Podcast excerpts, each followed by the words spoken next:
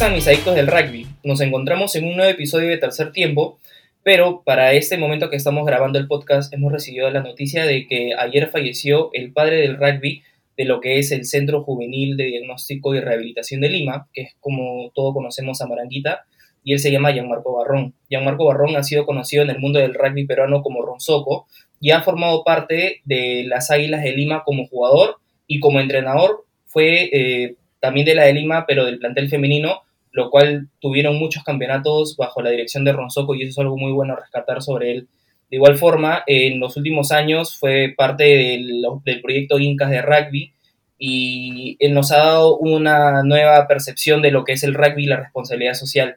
Así que de parte de la familia de Tercer Tiempo, esperamos que su familia pueda encontrar la resiliencia para que puedan continuar adelante y que Ronzoco sea recordado por siempre entre sus amigos y el rugby peruano. Ahora, comenzando con el episodio de hoy, tenemos a uno de los actuales capitanes de los Blue Sharks de Lausil, el cual también ha formado parte de las filas de los Solmar Kenyans y finalmente ha pertenecido también a la selección nacional de Sevens de la Federación Peruana de Rugby. Con ustedes, el invitado de hoy, José Antonio Morote. Morotín, ¿cómo estás? Hola, ¿qué tal? La gran Brucey. ¿Cómo estás, hermano? ¿Todo bien? Sí, perfecto. Aquí esperando los partidos, pues, ¿no? De las Olimpiadas. Después de la hazaña de Argentina, uff, lo que se ni viene. me hables, ni me hables, ni me hables. Tú sabes que yo soy hincha a morir de Sudáfrica y Ah, ese partido verdad. fue, pero muy, muy, muy bueno para los argentinos. En realidad, ojalá puedan llevarse algo, alguna medalla en el podio y quién sabe, le- nos dan la sorpresa con Fiji. Sería muy chévere eso de ahí. Sí, sí, de verdad que fue una hazaña heroica lo que hicieron, ¿ah? Sí, mi hermano, para que al final el rugby se trata de eso, de que nos puede dar sorpresas y el que está abajo termina arriba y, nos puede cambiar to- to- totalmente la historia. Así que nada, mi estimado Morote, antes de comenzar ya con las preguntas y toda la entrevista, quiero agradecer muchísimo el estupendo apoyo que vengo recibiendo por parte de la gente en las redes sociales y actualmente en el Spotify ya estamos llegando a las 150 reproducciones con los cinco primeros episodios que ya hemos subido. Espero que esto pueda servirme de- para poder llegar a más gente en el rugby local y eso de repente me pueda abrir la oportunidad de entrevistar a gente de otros países. Entonces, mi estimado Morote, querido amigo, para comenzar con todo esto, yo siempre pregunto algo muy característico de la página que en este caso te lo voy a decir. ¿Quién es José Antonio Morote fuera del rugby? Bueno, bueno, José Antonio Morote es diferente para cada persona, ¿no? O sea, eh, para mis amigos, en verdad, soy como soy, ¿no? Eh, igual que en la cancha, la verdad. Y bueno, pues en la chamba ya otra cosa, en los estudios otra cosa, pero no nos vamos a enfocar en eso. este, y- ¿Pero qué, qué has estudiado? ¿En, en- en qué te dedicas actualmente? ¿Cómo te va en, el, en la parte laboral? Eh, bueno, yo eh, estoy en administración, ¿no? O sea, yo he pasado por un proceso largo universitario. Eh, este año acabo la carrera de administración después de tres carreras. Buena. Y este, ahorita estoy trabajando como asistente de pagos en un- una, en una, este, ¿cómo se llama esta basura? Este, constructora. Ojalá que tus jefes no escuchen eso, weón, que te despiden. Sí, sí, sí. No, no, pero, pero sí, sí. Eh, entonces tú sabes, pues, ¿no? Que igual el rugby no es, no es algo acá, es algo un poquito amateur, ¿no? Entonces Claro. tenemos que buscárnosla. Claro, eso, eso es muy, muy interesante rescatar porque el hecho de que yo haga estas preguntas eh, da a entender de que el rugby no es todo lo que tenemos. Hay una vida aparte del rugby ya que es amateur y tenemos que prácticamente hacer una, una carrera, ejercer algo, lo que hemos estudiado, de repente lo que los padres o lo que nosotros mismos nos hemos eh, pagado en, en la universidad o donde sea que hemos, hemos estudiado. Así que eso sí es muy bueno y por eso siempre le pregunto, me gusta saber un poco más de la gente fuera del rugby. Pero ahora, antes de llegar al rugby, tú como, como jugador y que perteneciste a, los Ulmer Kenyans, tuviste un pasado como revista, remista nacional y participaste de un mundial, si no me equivoco. Sí, sí, yo antes, la verdad que siempre, toda mi vida se ha caracterizado por hacer deporte. A mí me, me, fascina hacer deporte, me fascina competir, ¿no? Empezando por el fútbol, de ahí incursioné un poquito por el judo, eh, ¿no? algunos logros, pero el judo sí no, no, me, no me atrajo mucho. Entonces, por más que conseguía logros, no era lo que a mí me gustaba hasta que, y entonces este, llegué al remo, ¿no? Por, eso. Y, y sí, pues soy boga. Eh, conozco a Álvaro Torres, que fue a las Olimpiadas ahora. He competido con él, contra él. Eh, he viajado con él también. Y nada, en verdad el remo es un deporte bien interesante, ¿no? Una consulta. Eh, no eres la primera persona que sé que ha participado en otro deporte antes de llegar al rugby bueno, en, enamorarse del rugby. La pregunta que me gustaría hacerte es, ¿qué características o qué habilidades crees que has traído de otros deportes y que te hacen formarte como un rugbyer como eres ahora? Bueno, dicen que el remo era un deporte bien celoso, ¿no? Porque yo empecé a hacer remo con judo simultáneamente porque me gusta hacer deporte, pero era imposible, era imposible porque eh, te lesionabas, el remo te demandaba mucho, entonces eh, ahí descubrí en el remo lo que es ser un deportista profesional, entre comillas, ¿no? Porque la vida que llevaba era de entrenar dos veces al día, los sábados entrenábamos tres veces, este, nos despertaba, dormíamos en la punta para despertarnos, eh, entrenar cuatro y media de la mañana, ir al colegio, de ahí regresábamos, entrenábamos, dormíamos, ¿no? Entonces, bastante el remo, yo bastante de mi vida deportiva y de mis actitudes las rescato del remo, ¿no? En el, eh, lo que he hecho en el rugby, por ejemplo, los juegos que le pongo, el físico, ¿no? La mentalidad ¿no? Eso de nunca dejar un partido, ¿no? Mentalidad de campeón, ¿no? Siempre seguir, seguir, seguir, seguir. Yo creo que esa mentalidad la trabajé bastante en el remo. Y esa transición al rugby, ¿cómo fue? Ya que tú me dices todavía que el, remo es un deporte muy celoso, ¿cómo comenzaste a establecer tus prioridades con, el rugby en tus inicios? Bueno, yo la verdad empecé la universidad y me era casi imposible mantenerme en el nivel competitivo en el que estaba en el remo. Entonces eh, lo dejé un poco de lado el remo, ¿no? Y yo no quería dejar el deporte. Y mis primos, eh, Morote y Saba Morote, ellos son jugadores de rugby, eran del Old Markamian. Y me dijeron que vaya, ¿no? A, probar, pues, ¿no? Y me fui y la verdad que me gustó bastante, me gustó bastante el hecho de, tener la pelota, de correr. Inclusive como yo tenía ya por el remo potencia de piernas y, y un físico que era bien, bien notable, eh, comencé a destacar un poquito entre los, entre los nuevos, pues, ¿no? Del rugby, del All Marquem en esa época. Entonces jugué mi primer partido contra la de Lima, me acuerdo, ¿no? Anoté, anoté un try, me metieron un, un, high tackle brutal también que me dio la bienvenida al rugby. sí, o sea, era preintermedia, en esa época existía la preintermedia, ¿no? Entonces me imagino todos éramos nuevos, ¿no? Me dieron un pase, yo estaba en, de ala, de wing, me voy hecho un pedo al lingol, me dijeron, corre al lingol, yo agarré, abraz, lo único que hice fue abrazar la pelota, corrí y me encontré con una mano en el mentón. ¡Pa! ¡Pla! ¡Pla! Me, me morí. Buena bienvenida. Ay, qué buen bautizo, de verdad. Sí. Yo creo que mi bautizo ha sido con el profe. Me, me tocó jugar un partido de intermedia USIL Flaming Lions y no fue en ataque, fue en defensa. Tenía uno a uno con el profe puta, y el profe pasó como un pedo, que me pasó una trasquilada de, todo el cuerpo, weón, que dije, ah, no, no ni, más como el profe, verdad.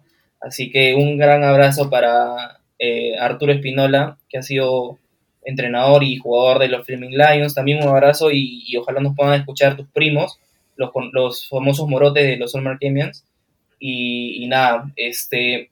Pero cuéntame, eh, actualmente, ¿tú de qué te desempeñas? ¿Cuál ha sido la posición en la cual te ha gustado jugar más? A ver, yo en el All Markemian, por lo general, cuando empecé, jugaba de wing, ¿no? Ahí probé algunos partidos hasta en primera de wing, me, ponían. Salimos campeones de, intermedia en el 2012, también con de wing. Eh, y de ahí me paso al, al En la UCIL empiezo a jugar un poquito ya más, como era más complicado, porque era un equipo que recién estaba ah, saliendo, eran todo- todos éramos chivolos, por así decirlo, ¿no? Ya veías la realidad del rugby un poco más, ¿no? Como que estabas en la cancha y ya no tenías quizá el apoyo de experiencia que tenías en el otro lado. Entonces, como Claro. que ya tú ibas conociendo, te iban enseñando, ¿no? Ibas, ibas creciendo con el, junto con el grupo. Y, y me pusieron en la- los primeros partidos de 15. De verdad que me gustó jugar bastante de 15 porque tenía la visión de todo el campo, ¿no? Y, y bueno, y ahí también conocí el Sevens por primera vez, que me parecía otro deporte, pero hermoso, hermoso, me encanta el Sevens. Literal sí es otro deporte, pero uff, qué bestia, es como meterte un partido de box con ajedrez y, eh, una maratón a la vez, ¿no? Es, es una locura, es una locura. Y- Es harto de mente, ¿no? Sí, sí, me, me, Mucha mente. me encanta el Sevens. Contigo hemos Sí. jugado también, este, bacán. Y en el Sevens ya me ponían un poquito más de, de forward. Eh, de 15 creo que nunca jugué forward. Un par de veces he jugado forward. Bueno, tú sabes que acá en Perú todos hemos jugado de todo. y sí, sí, sí, no, una locura, una locura. El- el- y sí, sobre la posición que mencionas, sí, creo que he jugado de centro, de 15 y de wing. Más que todo de centro he estado, ¿no? Ah, no, también de 10. Hasta de 10, Claro, hemos jugado, hemos jugado de. Yo jugaba de 9 y tú también jugabas de 10. Imagínate, ¿no? Sí. hemos estado, claro, pues de 9 y de Claro. 10. He estado de 10 en los Blue Sharks. Increíble. Y ahora pasando, bueno, hablando un poco más de la UCIL y, tu, tu época en la UCIL, que fueron más o menos dos años, tres años quizás. Un poquito más, un un poquito, más. más, un poquito más. Tuviste la oportunidad de poder pertenecer a- al seleccionado universitario, que por sí el hecho de que seas parte de una selección eh, requiere un poco más de responsabilidades eh, y de repente un poco más de, de conciencia al momento de entrenar. ¿Cómo sentías que eran los, los preparativos para algún torneo FEDU o a las, a las propias universidades del 2016 y 2018 que tú participaste?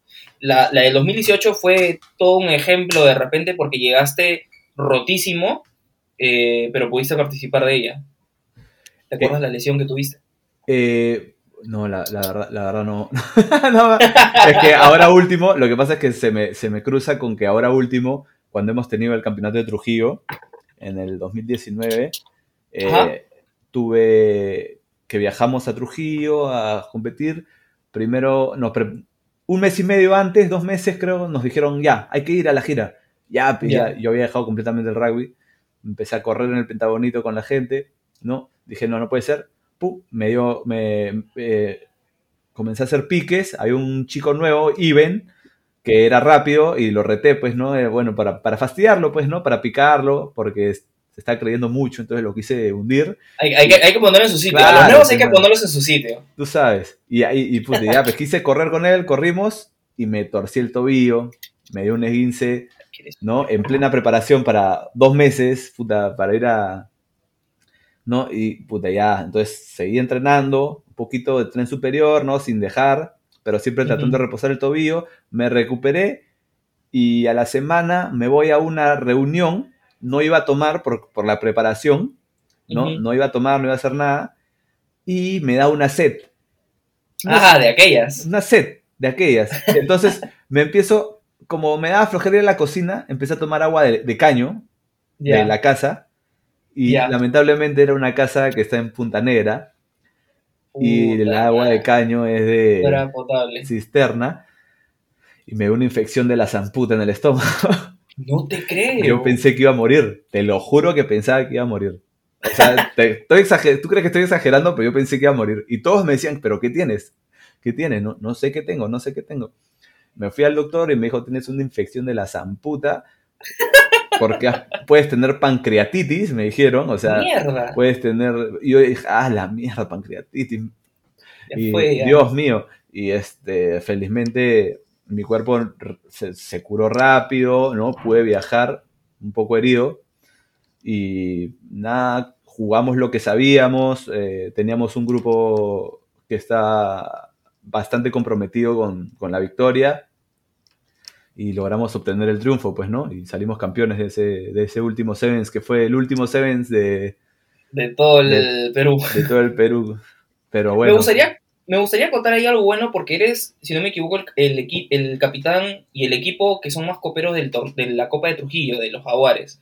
Pero ahí me gustaría hacer de repente un análisis contigo de qué tan diferente es viajar a Trujillo, que por sí viajas eh, por, la anécdota, como diría el gran Franco Escamilla, por la anécdota, que vas con tus patas y cagas de risa, el viaje, que es chévere y todo el tema, pero ¿cómo lo compararías con un viaje de universidad? ¿Es algo eh, que de repente conlleva más responsabilidad? ¿Vas por una copa, por un podio? Posiblemente para algunos estudiantes van por una beca, ya que esos son algunos de los beneficios que dan ciertas universidades de qué tan bien te ranqueas dentro del, del torneo local. ¿Cómo lo ves tú este, como estudiante?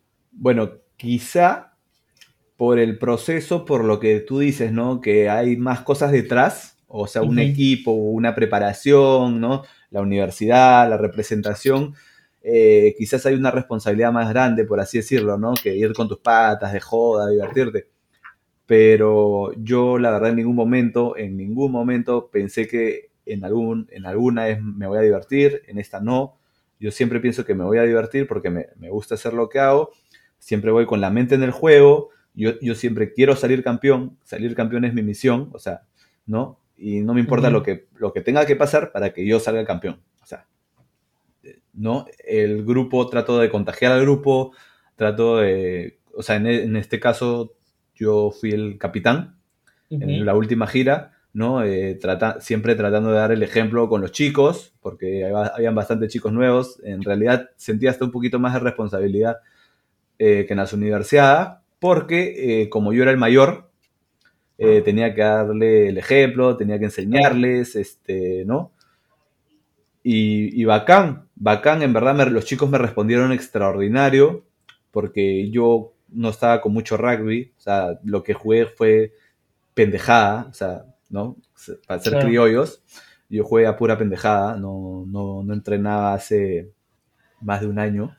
Eh, los chicos me apoyaron, felizmente teníamos gente experimentada como Leca, eh, Abu, que nos apoyó, y pudimos sacar el equipo fuerte, ¿no? Y, hubo, hubo, compatibilidad, pero como te digo, ¿no? En ningún momento pensé que más tener menos responsabilidad que en un universitario o nada. Yo siempre pienso que voy para ganar, ¿no? Hablando de un tema ahí puntual con respecto al entrenador, en este caso Jorge Abugataz, que ha sido nuestro entrenador, ¿cómo te sentiste tú en, ese tema de regresar al rugby después de mucho tiempo? Eh, ¿Y cómo es el respaldo que un capitán en todo caso debería tener por parte del entrenador? ¿Cómo sientes esa, conectividad ahí? Mira, de, verdad que me parece muy importante lo que acabas de mencionar. Eh, pucha, Jorge es un tipazo. Eh, Jorge siempre me, apoya, a Guatini. Y él es el que me metió presión. Él es el que me dijo, me llamó un día y me dijo, oye, Morotini, este, ¿quieres regresar? Y vamos a entrenar. Y comenzamos a entrenar así como que no quería la cosa, ¿no? Y cuando estábamos entrenando, me dijo, oye, este, acá a un mes es este Trujillo. Vamos, pues hay que motivar a los chicos. ¿no? Quiero, ayúdame a unir este grupo, porque tú sabes que Abu sigue siendo entrenador de Lucil, él sigue viendo con los chicos, ¿no? Entonces yo le dije, Abu, yo te banco, así que vamos, pues lo que yo pueda enseñar a los chicos, te lo debo, le digo, ¿no? Entonces, te, pucha, bacán, bacán, la verdad, me respaldó bastante, me llamó, me apoyó. Me, cuando me lesioné, Inclusive, cuando me fui a, a, Tacna, a la universidad, yo me lesioné. Claro. Y claro, ya me acordé. Y jugué, jugué con una bota de yeso. Esa es a la que te refería. Claro, Ah, ya. Rotazo, rotazo, rotazo. Jugué con una bota de. Pucha, yo, yo, yo, ya no iba a ir. Yo ya no iba a ir porque justo me lesioné creo que dos días antes de ir. Y Abu me dijo, no, estás huevón. Claro. Tú no te me bajas. Pero Abu, ¿qué van a pagar un pasaje por las puras? no, weón. Me llevó a, hacerme terapia, me pagó mi terapia, puta hielo. Este, estuvo ahí conmigo, me llamaba, me decía, ¿cómo estás? Quítate el hielo, ponte hielo, quítate hielo, ponte hielo, toma tus pastillas. Fui, llegué, podía caminar ya, pero obviamente no podía correr, ¿no? Me y, pero yo sentía que se lo debía, entonces me metí una tapeada y ahí empujando a los chicos con el ánimo. Yo salí, quería buscar el oro, como siempre, no se pudo. Eh, caímos en un tercer puesto para pelearlo. Me lesioné el, hombro, bueno, yo tengo el hombro dislocado, me lesioné el hombro y más del tobillo. Dije, agua, hasta acá nomás. Les di un speech a los chicos y los chicos respondieron y se ganaron el tercer puesto ellos mismos, pues, ¿no? Sí, sí, sí, ya me acordé de esa. Fui ratazo. Antes de. Me gustaría tocar ese tema de tu breve retiro del rugby, pero me gustaría hablar de, ese momento en el cual pasaste del auxil a los All Market nuevamente. Mm. Vamos a hacer un pequeño contexto de lo que pasó. Problemas administrativos dentro del club y de la universidad eh, hicieron tomar la decisión eh, de que no continuáramos más en ese torneo que era del 2016. Eh, y de ahí tú pides tu carta pase para poder regresar a tu equipo, los cuales, en, el cual va contigo José Urrutia, que ha sido también un jugador del auxil y de la selección y de Olmar Kemians. Este, y Paleta también estuvo en, esa, en ese viaje a Olmar Kemians. Sí, sí, claro, él estuvo en esa transición, pero no llegó a cambiarse porque él se tuvo que regresar a la selva. Sí, pues. O creo que tenía chamba. Pero algo pasó que no estuvo. El que sí tuvo un tiempo fue Salvatore Peseto. Claro, Salva. Él, él sí, más conocido en el mercado lo conocieron como Casquito, pues, porque iba con su, casquito. Pero que, también que es tremendo más donde con un con un casquito, pues, que le apretaba la cabeza. Entonces la gente ya lo conocía como Casquito. Pero, ¿Y cómo te fue en ese momento en los Summer Camions? Eh, bien, justo en ese momento, ¿no? Pasé en realidad para mí dos, los dos entrenadores, uno de los, entrenadores que más sabían en ese momento, ¿no? Abugataz, este. Jorge Abugataz, este. Ah, su. Tacaño es mi causa, ¿cómo se me olvidó su nombre? ¿JP Vila? Sí, pues. Claro, ah. JP Vila, este, ¿no? Los, en ese momento creo que eran los entrenadores que más conocimientos tenían, ¿no? Con Charlo. claro. Pucha. Y bueno, entonces para mí como rugby aprender de ellos, ¿no? De sus experiencias, me pareció interesante, ¿no? Y eran dos puntos de vista diferentes, ¿no? Y tú podías comparar y seguir tomando y pensar las cosas, ¿no? Entonces, este, los métodos de entrenamiento eran diferentes también, tenías que seguirlo. ¿no? Es una experiencia única en realidad y enriquecedora tener diferentes entrenadores. En realidad, no como que cambiar cada rato de entrenador, pero sí ver dos puntos, tres puntos de vista, ¿no? En el proceso deportivo, me parece interesante. ¿Y, qué te llevó a tener ese breve retiro del rugby? Eh, que sí, se fue un año y un poquito más, creo. ¿Por qué decidiste? Yo, yo creo en sí que el, el rugby ya estaba un poquito desmoronando. Eh, y como que perdí un poco la motivación, ¿no? O sea, yo perdí bastante, no un poco, perdí bastante la motivación. No le he hecho, no tiene nada que ver el rugby, más bien era mi culpa por el proceso que te comenté temprano, ¿no? Que he tenido un proceso largo en la universidad, cambiarme de cursos, este, ¿no?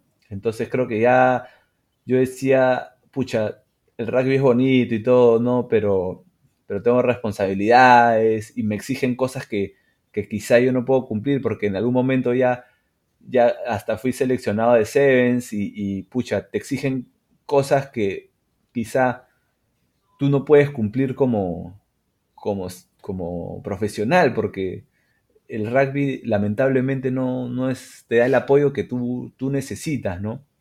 O sea, y yo tampoco soy una persona que diga, ah, me sobra la plata, entonces, este, normal, me sobra el tiempo, ¿no? Puta que claro. el rugby, ¿no? Eh, y, y, sí, o sea, si quizá hubiera terminado más rápido mi universidad, hubiera tenido tiempo para el rugby, ¿no? Que no es excusa, pero no se me dio, no se me dio y perdí bastante la motivación y por eso me aparté del rugby. Nunca dejé de entrenar, pero sí me aparté bastante del rugby.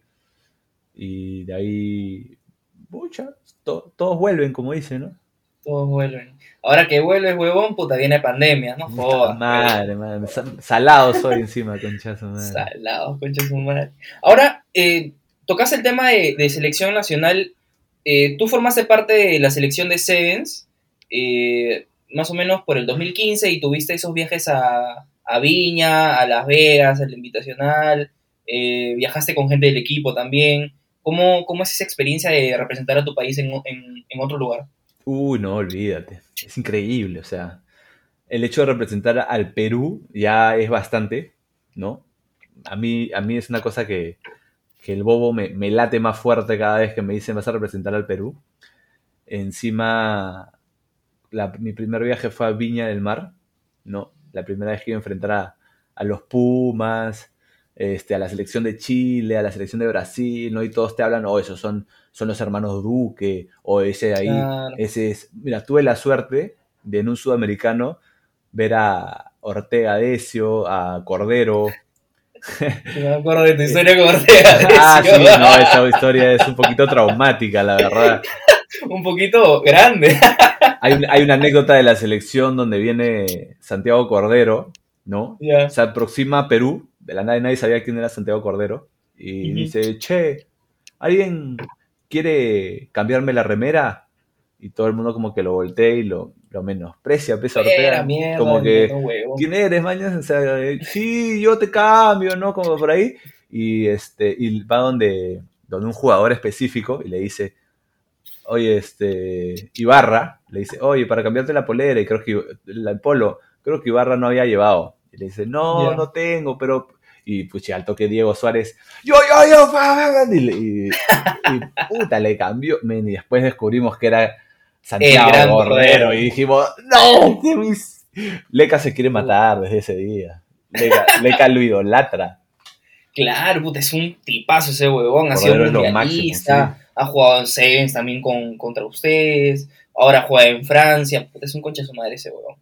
Pero, este, ¿cuánto tiempo has estado dentro del, de, del núcleo de la selección eh, y a cuántos torneos más o menos habrás ido? Mira, yo habré ido a cuántos torneos? Cuatro torneos internacionales con la selección. Habré ido a dos viñas, he ido a, a Mar de Plata. A Las Vegas también, ¿no? Y a Las Vegas. Las Ahí Vegas. ustedes conocieron a Brian Habana, creo, a Sonny Bill. Uy, a... nos tomamos foto con, con Brian. Claro. Con Brian salimos de, de la final. Claro. De, contra Islas Caimán, del mismo Claro. estadio. Y justo Ajá. era la serie antes de, la- de las primeras Olimpiadas. Entonces Claro. estaban, estaban Wade Cooper, Sonny Bill Williams, Habana. y nos encontramos en el camerín con nada más y nada menos que Sudáfrica. Y dijimos, Dios mío, puta, Habana, Habana, foto. y, y Habana, Habana como que se paró así y dijo a su entrenador, oye, ¿me puedo tomar una foto con los chicos? Mira, un jugador de ese calibre, un jugador que gana tanto, se paró y le pidió permiso a su entrenador. O sea, no es que salió y dijo, ya me voy a tomar foto con los chicos porque yo soy la, la puta hostia. No, Claro. el huevón se paró, dijo al entrenador, disculpa, ¿puedo tomarme foto con los chicos? Y el entrenador dijo, sí, adelante. Y él vino y se tomó foto con nosotros, ¿no?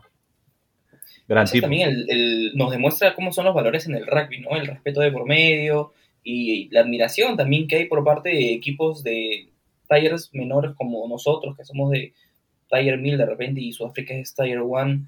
eh, vemos esa motivación que nosotros tenemos al, al ver a gente que juega de forma profesional. Tal cual. Otra cosa. Qué bacán, qué envidia, concha de su madre. Ahora, ¿quiénes son tus, tus, tus, tus, referien- tus referentes en, en Perú o, o en el mundo? ¿A quiénes ves y dices, puta, me gustaría ser Bueno, yo, yo la verdad no, no soy muy hincha de, de personas, ¿no? Ujú. Nunca en mi vida, nunca he sido de admirar a alguien. Siempre, Solo Au, más que no todo, bueno, Au, es el men. Pero, pero no, como, como equipo, más que todo como equipo, ¿no? Yo siempre he visto, Claro.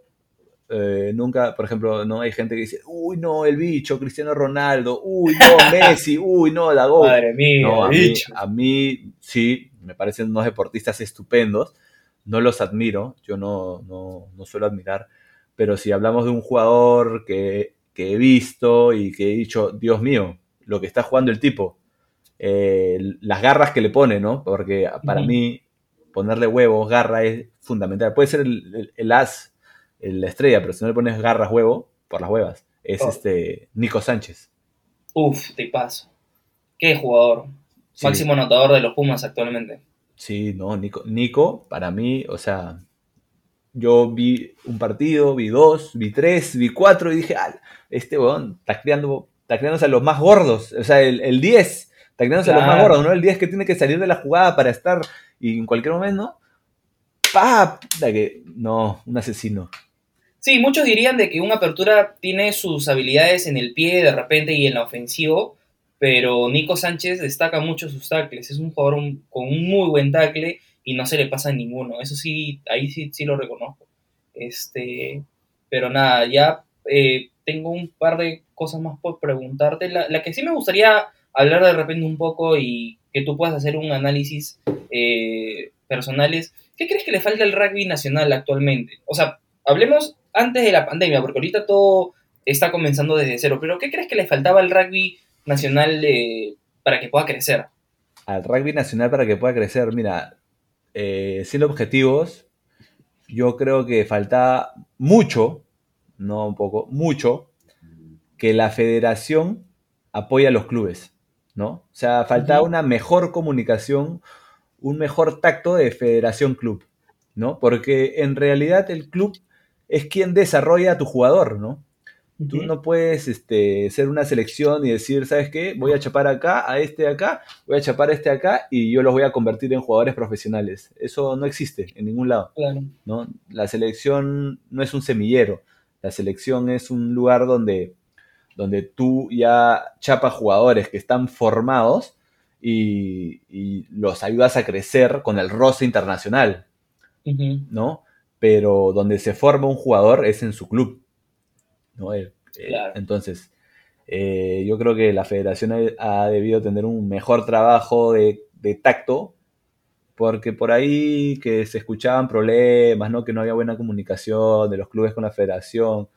¿no? Entonces yo creo que quizá el orgullo de los clubes y de la federación ha debido como que por el bien del rugby peruano ser un poquito menos el orgullo y tener un poquito más de tacto y, y trabajar de la mano, ¿no? Sí, eso, eso sí creo que te, lo compro. O sea, está bien lo que me estás diciendo porque a veces yo veía de que eh, los jugadores no, o los seleccionados nacionales no podían de repente jugar con sus clubes porque tenían que estar solamente en, la onda de entrenar para los futuros torneos que venían y todo el tema.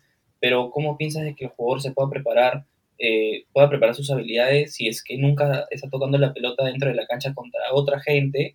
Eh, si al final va a llegar a un torneo, pero en nada, pues no, solamente entrenando y agarrando un balón no es suficiente, tienes que tener roce, tienes que tener minutos dentro de la cancha, tienes que entenderte con la gente con la que juegas. Entonces sí, yo creo que por esa parte sí, sí, sí está bien lo que me estás comentando. Ahora, Morotín, ¿qué se viene para ti en lo que respecta al seleccionado? Eh, ¿Tienes interés en poder entrenar con la selección actualmente? ¿Tú crees que si te llaman eh, para que vayas irías o cómo estás proyectando tus, cosas? Por como están las cosas, la verdad dudo que me llamen. De verdad me, gustaría mucho, me gustaría, me encantaría que me llamen. Eh, sería muy interesante para volver a participar. Este, ¿no? Ahorita, con, yo era de los Sol Marquemian, fue mi último club, se, se, deformó. Eh, me pasé a Lucil, pero Lucil no es un equipo sólido, sino que es universitario. Eh, pero yo, la verdad que ahorita Lucil Corazón y bueno, entrenando con los chicos, entreno por mi cuenta. Eh, por ahí tenemos varias actividades con, Jorge, con, los chicos en conjunto. Y si me llaman para la selección, la verdad que no dudaría en, ir porque es, es, un honor, ¿no? Estar en la selección para cualquiera. Pues sí, ojalá que, que tengas la oportunidad que te puedan llamar ahí. Y, si, se viene un, torneo así, sería bien bacán ver cuál es eh, la selección que llevarían. Mm. Ojalá que puedan de repente hacer como que un mix y puedan traer gente que, a ver, no estaba entrenando con ellos en Zoom y todo, pero gente que tú sabes que, tienen buenas destrezas y que pueden responderte dentro de la cancha, eh, los pueden llevar, porque creo que hay, muchas personas que han quedado fuera de, eh, de repente porque no han estado en los entrenamientos de Zoom en el inicio, pero que tú lo ves y dices, puta, este huevón falta acá de todas maneras, al menos que entrene y que pueda dar su experiencia dentro de la cancha. Así que, mi estimado José Antonio Morote, muchísimas gracias por acompañarme en este episodio. La verdad, me he cagado de risa. Más que una entrevista o podcast, ha sido una conversación como las que nos metíamos después de los entrenamientos, cagándonos de risa, eh, hablando con la confianza que nos tenemos. Y te agradezco mucho porque este, he gozado mucho de esa entrevista que te he hecho el día de hoy y espero que tengas muchos éxitos, que los entrenamientos con AU y los chicos de la sigan este, siendo cada vez mejor y cuando reinicien las actividades ustedes puedan dar la, la nota, así como lo hicieron con el torneo virtual de la federación que se llevaron la Copa de Oro. No, no, nada, Bruce, gracias a ti, en verdad, siempre, siempre chévere conversar contigo, tú sabes que somos causas de toda la vida, bueno, de toda la vida del rugby. Y, toda la vida del rugby.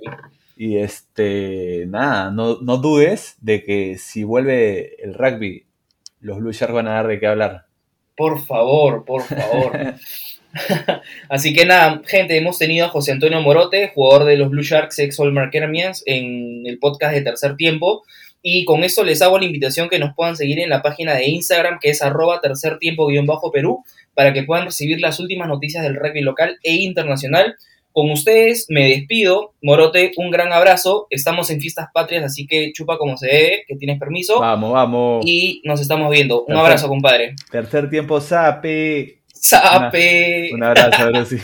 chao, chao.